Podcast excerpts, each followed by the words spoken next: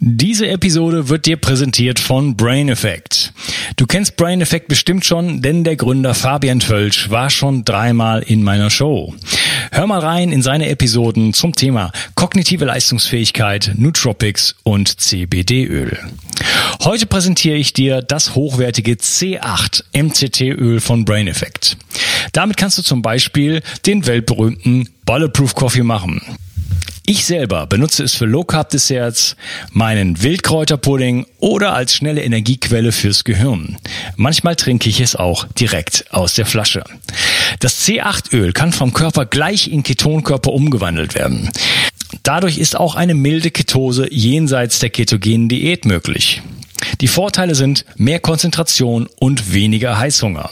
Und das Beste ist, als Hörer von Bio360 bekommst du auf das C8 MCT-Öl und die anderen Produkte von Brain Effect satte 20% Rabatt mit dem Gutscheincode BIO360.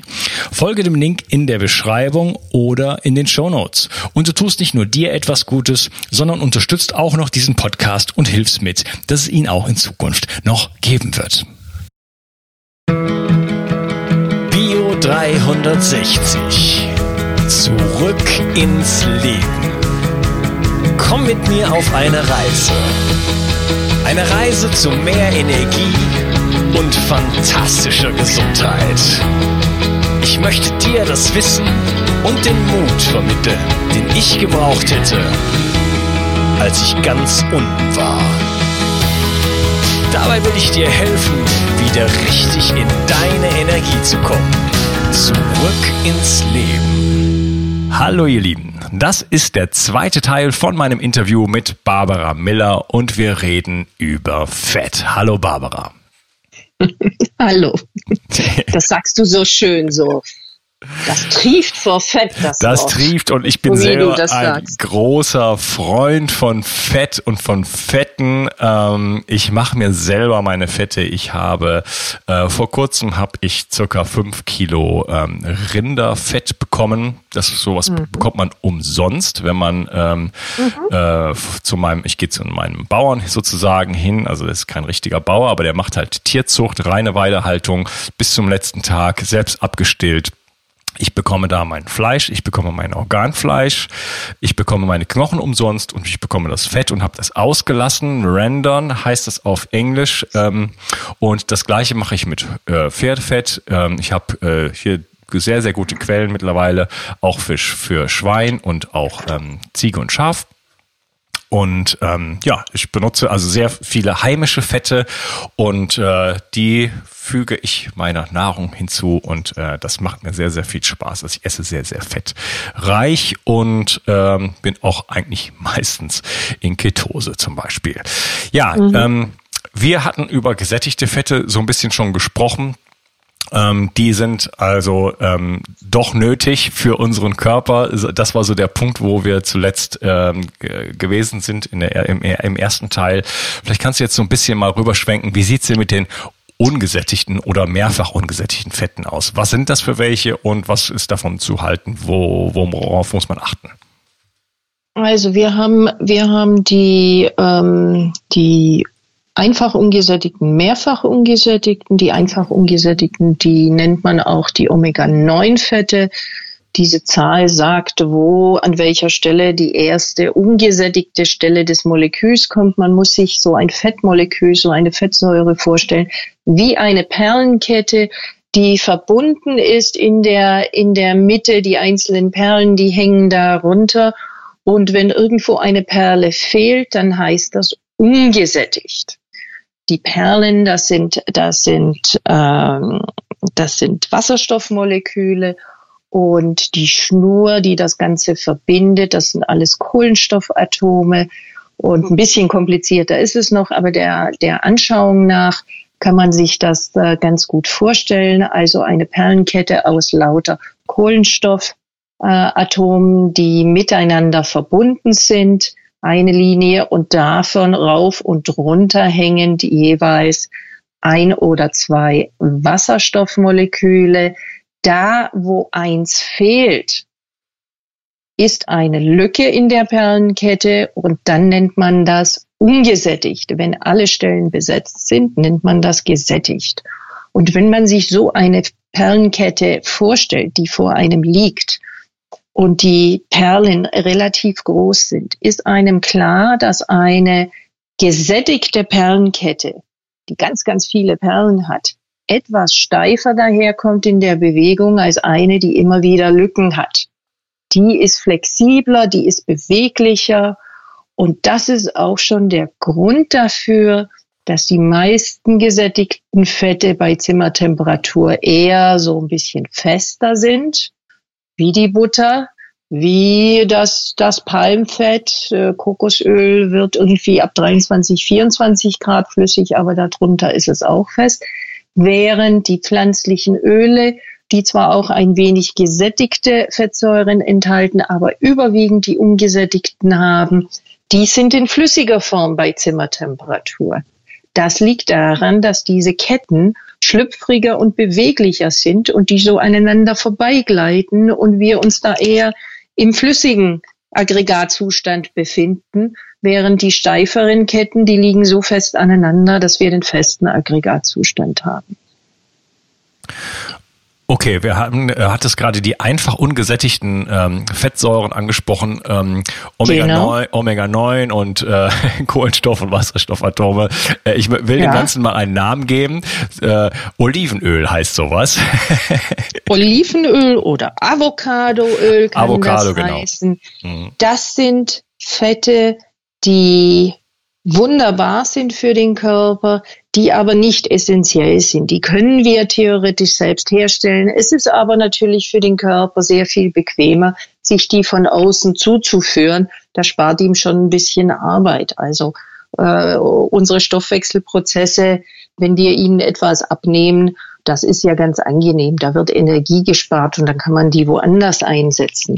Während bei den mehrfach ungesättigten Fetten, das sind die Omega-3, die Omega-6, die Omega-7, die, da gibt es essentielle Fettsäuren, die wir unbedingt zuführen müssen, die äh, absolut nötig sind dafür, dass unser Stoffwechsel optimal funktioniert. Und wenn diese über längere Zeiträume hinweg nicht von außen kommen, dann gibt es Probleme im Körper, weil der Körper sie nicht selbst basteln kann.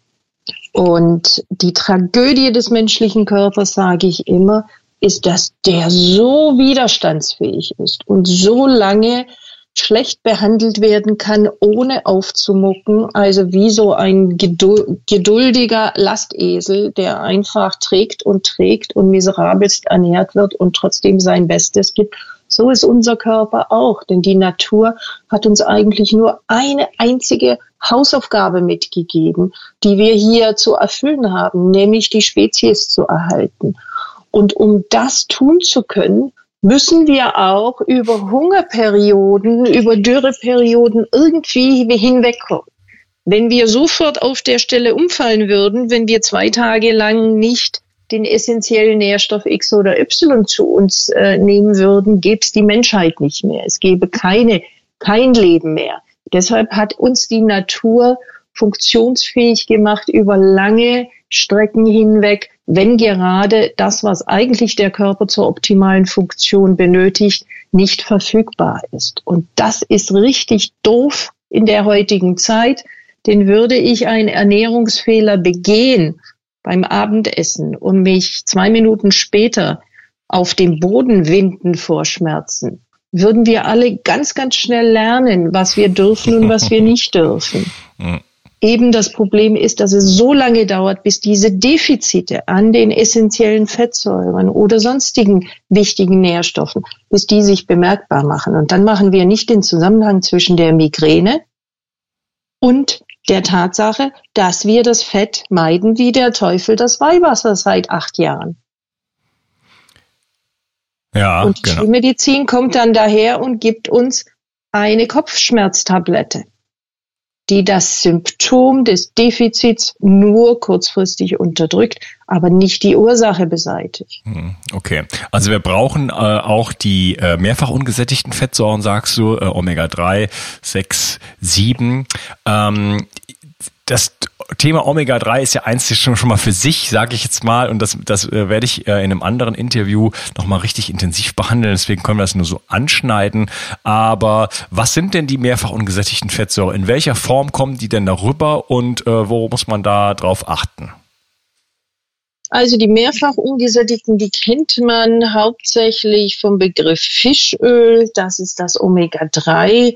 Ähm, das Omega-3 gibt es in, in verschiedenen Formen. Einmal in der, in der pflanzlichen Form, die man ähm, zum Beispiel aus Leinöl oder Hanföl sich holen kann. Das ist eine Omega-3-Fettsäure, nennt sich ALA, das ist die Alpha-Linolensäure. Und ganz viele Veganer wissen, haben gelesen, dass das die essentielle Fettsäure ist für den menschlichen Körper. Es gibt zwei weitere Omega-3s, das sind die DHA und die EPA. Und das sind zwei Fettsäuren, die deutlich positivere und stärkere Wirkung haben als die ALA im Körper. Das sind nämlich zum Beispiel Entzündungshemmung, Blutdruckreduktion, Antioxidation, Stimmungsaufhellung. Omega-3 wirkt antidepressiv. Viele Menschen, die Antidepressiva nehmen müssen, würden davon profitieren, wenn man ihre Ernährung so einstellen würde, dass ausreichend von diesen antidepressiven Stoffen, unter anderem diesem Omega-3, enthalten wäre.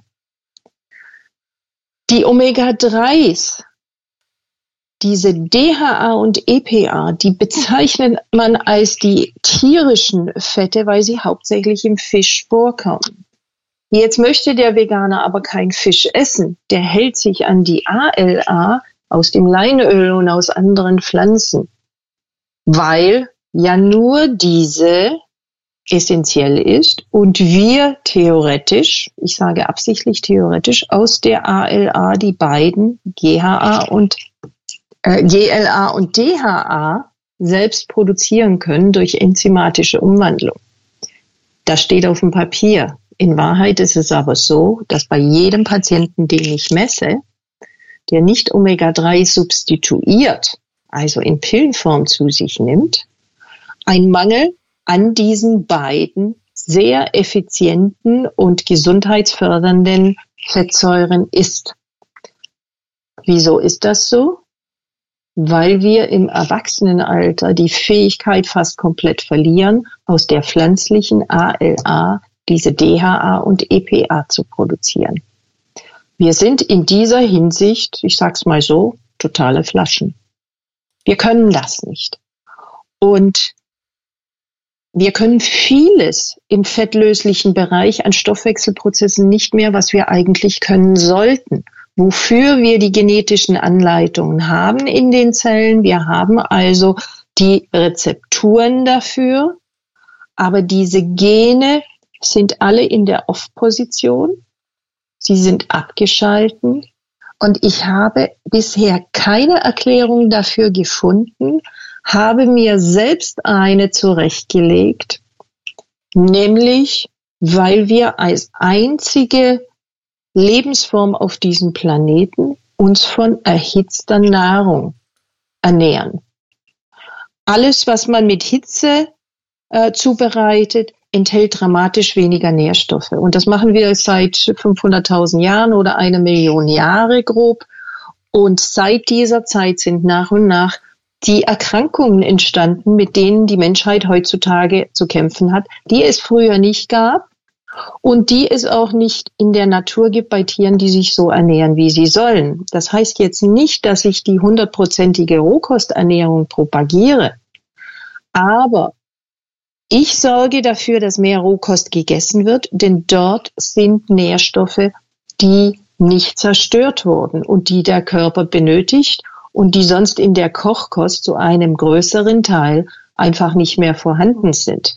Und ich glaube, ich glaube, dass die 60.000 Generationen, in denen wir uns nährstoffarm ernähren, durch überwiegend Kochkost dazu geführt haben, dass Stoffwechselprozesse hauptsächlich im fettlöslichen Bereich wie die Umwandlung von den Omega-3, von der nicht so wirksamen pflanzlichen Omega-3 zur tierischen Omega-3, diese Stoffwechselprozesse oder zum Beispiel von Vitamin K1 zu K2, dass die nicht mehr bei uns optimal oder gar nicht mehr funktionieren, einfach aufgrund von einer genetischen Anpassung an diese chronische Nährstoffdefizite, unter denen wir leiden. Deshalb empfehle ich jedem Veganer von dem, von dem Leinöl umzusteigen auf Nahrungsergänzungsmittel, die auf der Basis von Algen sind, von denen die Fische ihr DHA und EPA haben. Wir müssen das Omega-3 substituieren. Wenn wir das nicht machen, können wir sogar, wenn wir sieben Tage die Woche Fische essen, nicht ausreichende Mengen an DHA und EPA uns zu, zuführen. Okay, ähm, ja, du hast jetzt viele, viele Sachen schon angesprochen. Ähm, sehr interessanter äh, Gedanke. Du sagst, wir haben vor circa 60.000 Generationen angefangen, unsere Nahrung zu erhitzen und haben die Fähigkeit verloren, bestimmte Umwandlungsprozesse zu machen. Ja. Ähm, K1, K2, ähm, ALA in EPA und DHA zum Beispiel. Vitamin A zum Beispiel. Wir dachten immer, das Beta-Carotin, das ist überall in, den, in jeder Pflanze in ausreichender Menge drin. Das ist das gelbliche Zeug, wenn der Spinat zu lange im Kühlschrank liegt und seine grüne Farbe verschwindet, weil diese oxidiert, bleibt die deutlich gegenüber der Oxidation stabilere Farbe gelb-orange, das Beta-Carotin, sichtbar noch. Das ist noch vorhanden. Deshalb werden welke Pflanzen gehen die von dem Grün ins Gelbe rüber. Dieses Beta-Carotin ist nichts anderes als zwei Vitamin-A-Moleküle, die mit einer Doppelbindung verbunden sind. Und wir dachten über Jahrzehnte hinweg, pah, kein Mensch kann einen Vitamin A-Mangel haben, der ab und zu mal, mal ein Schälchen Salat isst, weil da so viel Beta-Carotin drin ist, diese eine äh, Doppelbindung zu kappen und daraus zwei Vitamin A's zu machen, das ist überhaupt kein Problem. Und das war völlig falsch. Wir stellen fest, dass so gut wie jeder, außer man isst jeden Tag Biofleisch, was aus anderen Gründen wieder nicht günstig ist, hat man einen Vitamin A-Mangel, weil wir vom Stoffwechselweg her auch diese Fähigkeit verloren haben, die ist sehr ineffizient in unseren Körpern, dieses Aufspalten dieser beiden Vitamin A-Moleküle. Wir schaffen es, aus sechs Beta-Carotin-Moleküle ein einziges aufzuspalten. Da kriegen wir also zwei Vitamin A's aus sechs Beta-Carotins. Und das reicht einfach unterm Strich nicht aus für die Bedürfnisse des Körpers an diesem fettlöslichen Vitamin, das super wichtig ist und mitverantwortlich ist, wenn wir defizitär sind für das schlechtere Sehen, das schlechtere Hören im Alter. Es ist wichtig für die Haut. Es ist wichtig für Hormonproduktion, für die Energieprozesse. Für ganz, ganz vieles ist es wichtig. Und so gibt es eine ganze Reihe von Nährstoffen, die im Alter zunehmend weniger im Körper da sind zu Effekten führen, die wir landläufig als das Altern bezeichnen, die aber völlig unnötig wären, würden wir dem Körper über diese langen Strecken hinweg all das geben, was er tatsächlich benötigt. Und das ist meine Aufgabe, meinen Patienten genau einen Plan vorzulegen. Guck mal, du musst ab jetzt das und das und das und das zuführen. Das geht über Pflanzen, das geht über Nahrungsergänzungsmittel und das Vitamin A gehört dazu. Das muss man substituieren. Weil ja, ich, ja, ja? Äh, äh, genau. Du hast jetzt die ganzen fettlöslichen Vitamine angesprochen. Äh, da bin ich ganz, ganz bei dir. Die sind super wichtig. Da ging ja auch die Arbeit von Weston A. Price drauf zurück, dass der eigentlich äh, in den 20er Jahren ähm, ja viele gesunde ähm, Volksgruppen sich angeschaut hat und letzten Endes so äh, auf zwei ähm, Dinge eigentlich gekommen ist. A, ähm, die ernähren sich alle ähm, natürlich ja, so unterschiedlich ja. sie sich auch ernährt haben. Sie haben aber ja. sich natürlich ernährt, also nicht kein Processed Food, äh, so wie wir das heutzutage mhm. äh, haben und das einige Menschen in ihrer Nahrung sozusagen vorfinden.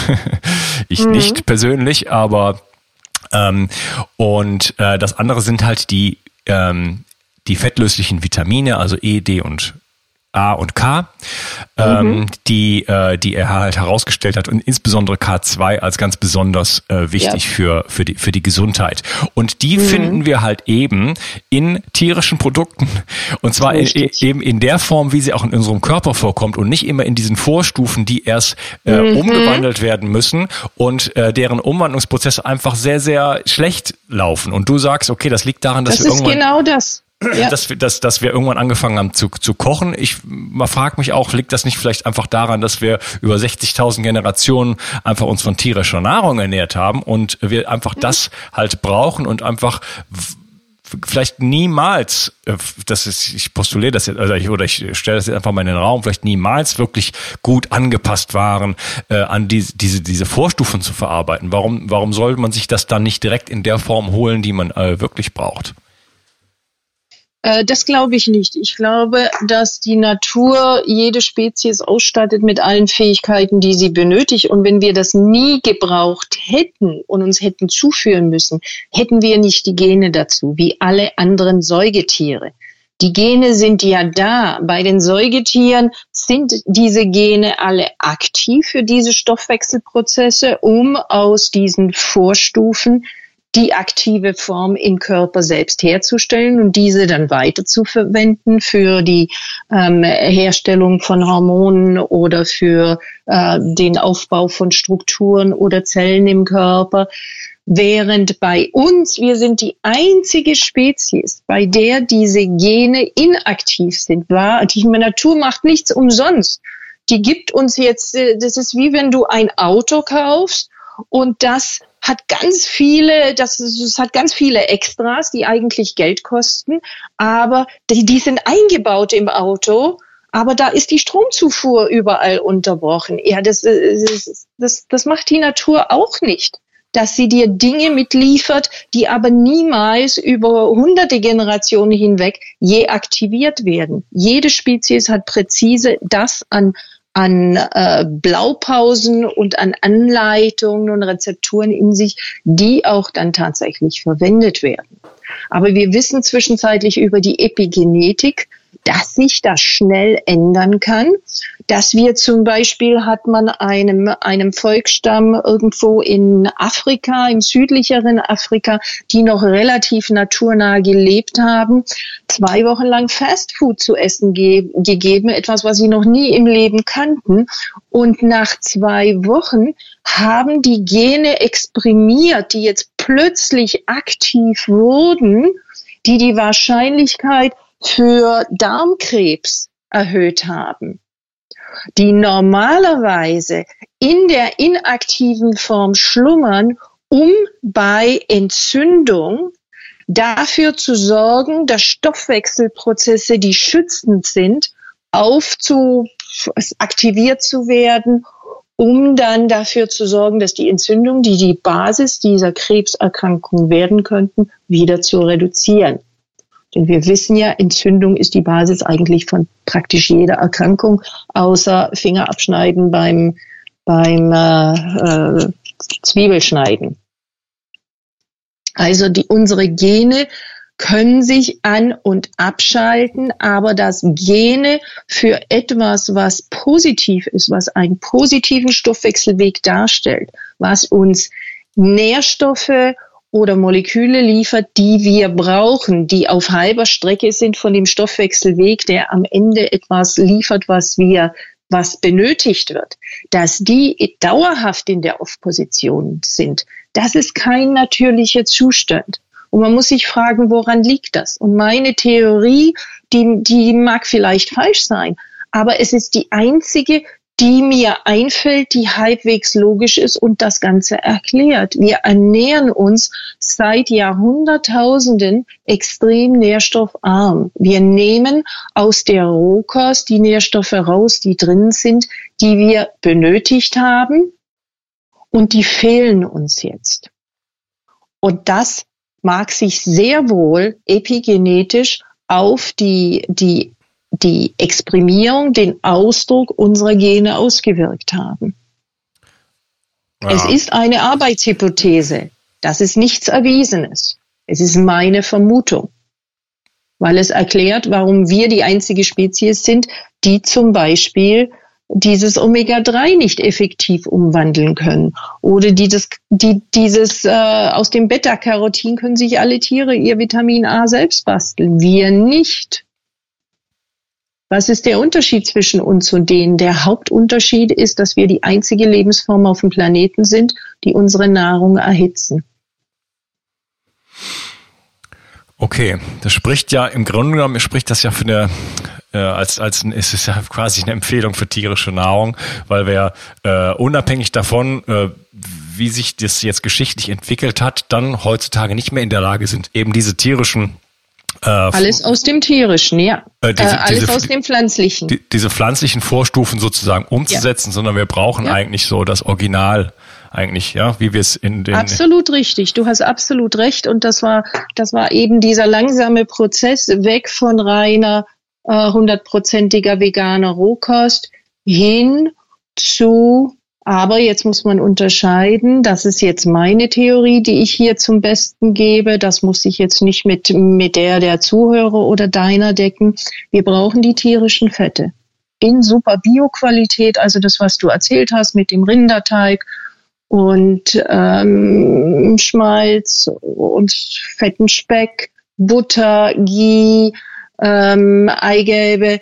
Das sind alles wunderbare äh, Fettquellen, in denen, wenn das Tier wirklich bio gelebt hat, draußen an der Sonne war, an der frischen Luft, natürliches Futter bekam, nicht, nicht Getreide, sondern grünes Gras und, und Blätter und Heu, das konnte dann eben diese Rezepte, die es in seinen Genen hat, die konnte es umsetzen, stoffwechselmäßig, hat aus dem Pflanzlichen das erschaffen, was der nächste Zwischenschritt ist und hat Überschüsse. Wenn man gesund lebt, schafft man sich Reserven und Überschüsse an den fettlöslichen Nährstoffen. Die Tiere haben das in ihrem Fett abgelegt. Ja. Und dort müssen wir es uns aus, äh, müssen wir es uns holen. Das sind die tierischen Fette. Die tierischen Eiweiße, da habe ich eine andere Meinung dazu. Und da gibt es auch genug Studien, die aufzeigen, dass tierischer Eiweißkonsum zu einer immunogenen Reaktion führt, zu einer Übersäuerung des Organismus, zu einer Fütterung von Fäulnisbakterien im Darm, die toxische Stoffe produzieren, die wieder den Darm entzünden, der dann nicht in der Lage ist, alle Nährstoffe aufzunehmen, bla bla bla bla bla. Also das ist, das sind die tierischen Eiweiße. Da bin ich sehr sehr vorsichtig oder, oder äh, sehr zurückhaltend. Aber die tierischen Fette zwischenzeitlich empfehle ich unumwunden all meinen Patienten, auch den Veganern, auch den ethischen Veganern. Manche sagen nein, lieber sterbe ich, ist mir jetzt egal, aber das kann ich nicht dann respektiere ich das, aber meine Aufgabe ist, ihnen mitzuteilen, was ihnen fehlt. Die meisten Veganer, denen geht schlecht und wenn sie dann die tierischen Fette wieder dazu nehmen, dann blühen die auf. Die spüren praktisch nach dem ersten Eigelb, wie, was das im Körper etwas passiert. Dieses Aufatmen des Körpers, dieses nonverbale, na endlich bekomme ich das, worauf ich so lange warte.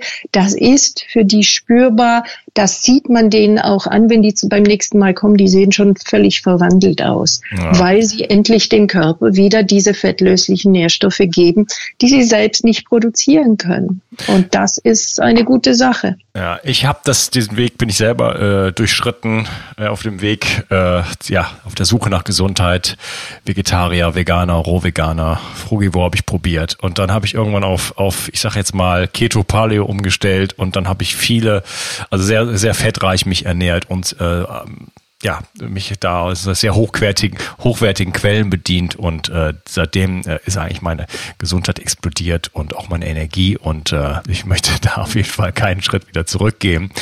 Das ähm, glaube ich. Ja, ich äh, würde gerne nochmal die Gelegenheit nutzen, an dieser Stelle den Podcast zu unterteilen und im nächsten Teil nochmal so ein bisschen äh, ja, auf ein paar konkrete Gest äh, Dinge äh, einzugehen. Welche Fette sind denn jetzt nun wirklich gut und welche sind nicht? Und ich würde gerne auch so auf diese ganzen äh, Pflanzenöle nochmal eingehen. Sonnenblumenkernöl, Sojaöl und so weiter, was wir davon zu halten haben. Und dann mhm. noch ein paar Community-Fragen mit reinnehmen. Ich danke dir erstmal, dass du heute dabei warst und äh, ja, wünsche dir einen schönen Tag. Mach's gut. Tschüss. Dir auch. Tschüss. Ich habe auf dich gehört und ein Bedürfnis von dir umgesetzt. Du hast verstanden, wie wichtig Wildkräuter für dich sein können, aber du hast mir auch geschrieben, dass du dich mit Wildkräutern nicht auskennst und dass es in der Stadt auch fast unmöglich ist, diese zu sammeln. Daher habe ich eine Wildkräutermischung zusammengestellt, die in Deutschland völlig einzigartig ist und mein ganzer Stolz. Du bekommst 15 heimische Wildkräuter in allerbester Rohkostqualität. Darunter Beifuß, Wegwarte, Gundermann, Bärlauch, Klassiker wie Löwenzahn, Brennnessel, Mariendistel und viele mehr. Mit dieser Mischung unterstützt du deine Gesundheit mit einer Vielzahl an sekundären Pflanzenstoffen und Bitterstoffen. Leider darf ich dir nicht verraten, wobei dir diese tolle Mischung helfen kann. Das darf in Deutschland nur die Pharmaindustrie. Außerdem habe ich darauf geachtet, dass das Ganze auch noch richtig gut schmeckt. Du kannst damit zum Beispiel deinen Smoothie veredeln oder einen Teelöffel davon in dein Gemüse rühren. Auch für einen grünen Saft, wie ich ihn in meinem Buch Richtig Entgiften 2.0 beschreibe, ist er ideal. Die Mischung heißt Wildkräuter pur und du bekommst mit dem Gutscheincode BIO360 einen Rabatt auf deine erste Bestellung. Decke dich also am besten gleich mit einem guten Vorrat ein. Du wirst es nicht bereuen. Den Link findest du gleich unten in der Beschreibung. Bio 360. Zurück ins Leben. Komm mit mir auf eine Reise. Eine Reise zu mehr Energie und fantastischer Gesundheit. Ich möchte dir das Wissen und den Mut vermitteln, den ich gebraucht hätte, als ich ganz unten war. Dabei will ich dir helfen, wieder richtig in deine Energie zu kommen. Zurück ins Leben.